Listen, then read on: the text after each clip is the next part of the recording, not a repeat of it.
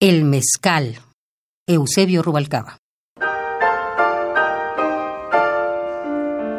Más allá del mezcal está la confección de la escritura, el perfume de la lencería, cuando aquella mujer se desnuda frente al espejo, la mirada triste de los perros.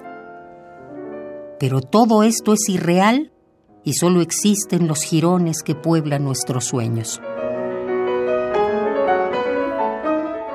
Lo que existe en estado áspero es la escritura, la lencería, los perros. Lo que hace el mezcal es restregarte la belleza de esta actitud en tu dulce cara, quitarte la venda de los ojos. Ordenas el mezcal y lo que estás ordenando es una mujer que traiga la noche en aquel vasito que en sus ratos libres es veladora. Destapas el mezcal y lo que estás destapando es la cloaca de tu vida. Sin contemplaciones, el mezcal te va a conducir por los atajos que te avergüenzan, territorio inhóspito y letal, campo minado donde el tequila y el whisky son niños de brazos.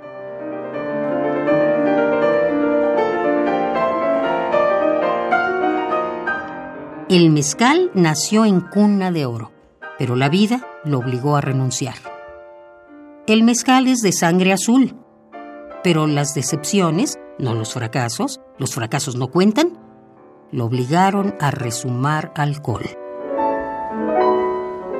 El mezcal nunca te decepcionará. Es la prueba de que has caído más bajo que él. Se recomienda rociar mezcal en el sexo que has de beber. Hasta en los libros que hablan sobre Oaxaca llega el olor del mezcal. El mezcal nunca se debe beber solo, siempre con tristeza. El mezcal ayuda.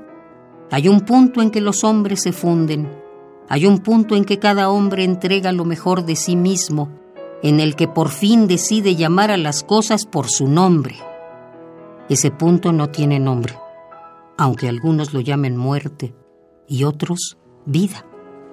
Tampoco importa más de la cuenta nombrarlo, más bien hacer el viaje y asumirlo, porque es irrepetible.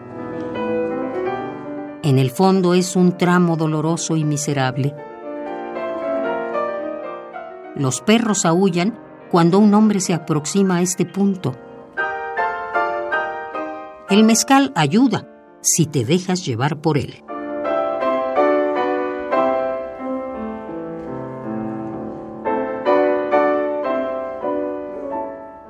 El mezcal es un arte.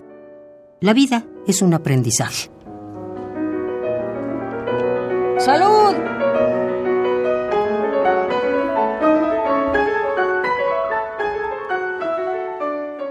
El mezcal, Eusebio Rubalcaba.